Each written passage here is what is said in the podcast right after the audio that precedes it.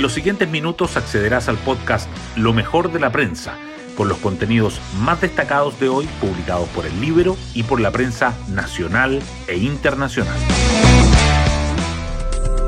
Buenos días, soy Isidora Cóndor y hoy es miércoles 5 de julio de 2023.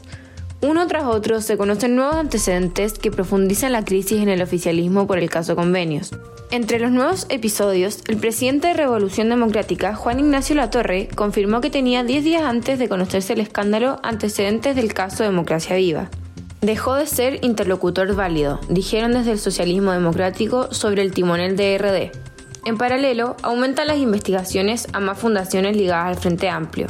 Mientras tanto, el presidente Boric alista su viaje a Europa de mediados de mes. Asistirá a la cumbre UE-CELAC en Bruselas, Bélgica, además de visitas oficiales a España, Francia y Suiza.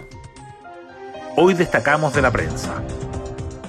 La Torre admitió que fue alertado 10 días antes que estallara el escándalo Democracia Viva el presidente de Revolución Democrática, Juan Ignacio Latorre, confirmó que la directiva del partido tuvo un encuentro telemático con Carlos Contreras, ex seremi de Vivienda Antofagasta, y Daniel Andrade, representante de la Fundación Democracia Viva. Dijo que estos dieron información parcial sobre los convenios. No es lo que sabemos hoy. Tras conocer este antecedente, el socialismo democrático arremetió contra el timonel RD. Dejó de ser un interlocutor válido. Ministerio de Justicia amplía investigación en Antofagasta a otras cinco fundaciones. La cartera dirigida por Luis Cordero pidió información a las ONG Urbanismo Social, Procultura, Movimiento Fibra, Campamento Ideas y Tom Arte, que también registran convenios suscritos con el Ministerio de Vivienda en Antofagasta. Por su parte, la Fiscalía abrió nueva causa penal en el Biobío por traspaso a la Fundación Urbanismo Social, Además, la alcaldesa de Santiago, Iracy Hasler, canceló convenio con esta ONG tras cuestionamientos. Montes se expone ante senadores y oposición endurece su postura por lío de plata.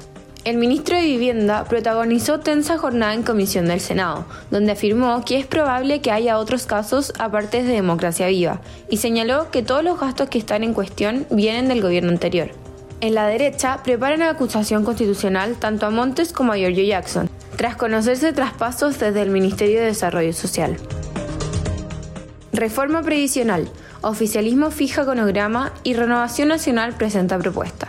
El diputado Juan Santana, del PS, presidente de la Comisión de Trabajo de la Cámara, anunció que la votación en particular del proyecto comenzará el próximo martes con norma para derogar el decreto ley 3500 que creó las AFP.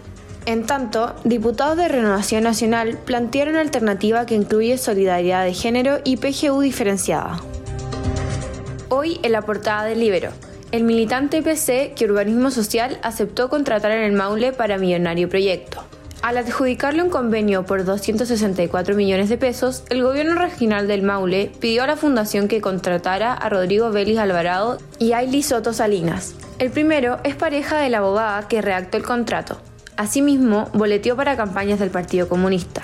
La segunda es cuñada del jefe de división del gobierno regional que llevó las conversaciones con urbanismo social.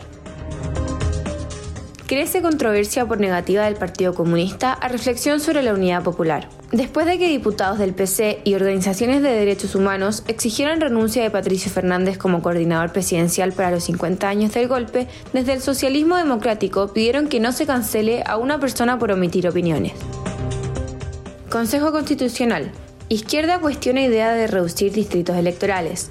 En medio de la preparación de indicaciones al anteproyecto, consejeros oficialistas criticaron propuestas de republicanos para hacer frente a la fragmentación política. Chile Vamos se abriría a estudiarla respetando la adecuada representatividad. IPSA logra nuevo máximo histórico por expectativa de baja de tasas. El principal referente de la Bolsa de Santiago cerró en 5.894,34 puntos, superando el récord de 5.880,47 puntos fijados el 29 de enero de 2018. El índice es impulsado por expectativa de bajas tasas y mejores proyecciones externas. Colo Colo golea a la calera con polémica incluida.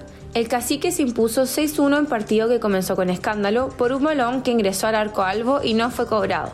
En la jugada siguiente, Jordi Thompson abrió la cuenta para el vendaval que terminó en fiesta con tres goles de Carlos Palacios. El Villarreal se potencia con Ben Brereton. El club español fichó por cuatro temporadas al delantero chileno tras un proceso que incluyó pedir referencias al técnico de La Roja. Brereton pasa de la segunda edición del fútbol inglés al quinto mejor equipo de la última liga española. Y así llegamos al final de este podcast, donde presentamos lo mejor de la prensa. Me despido y espero que tengan una muy buena semana.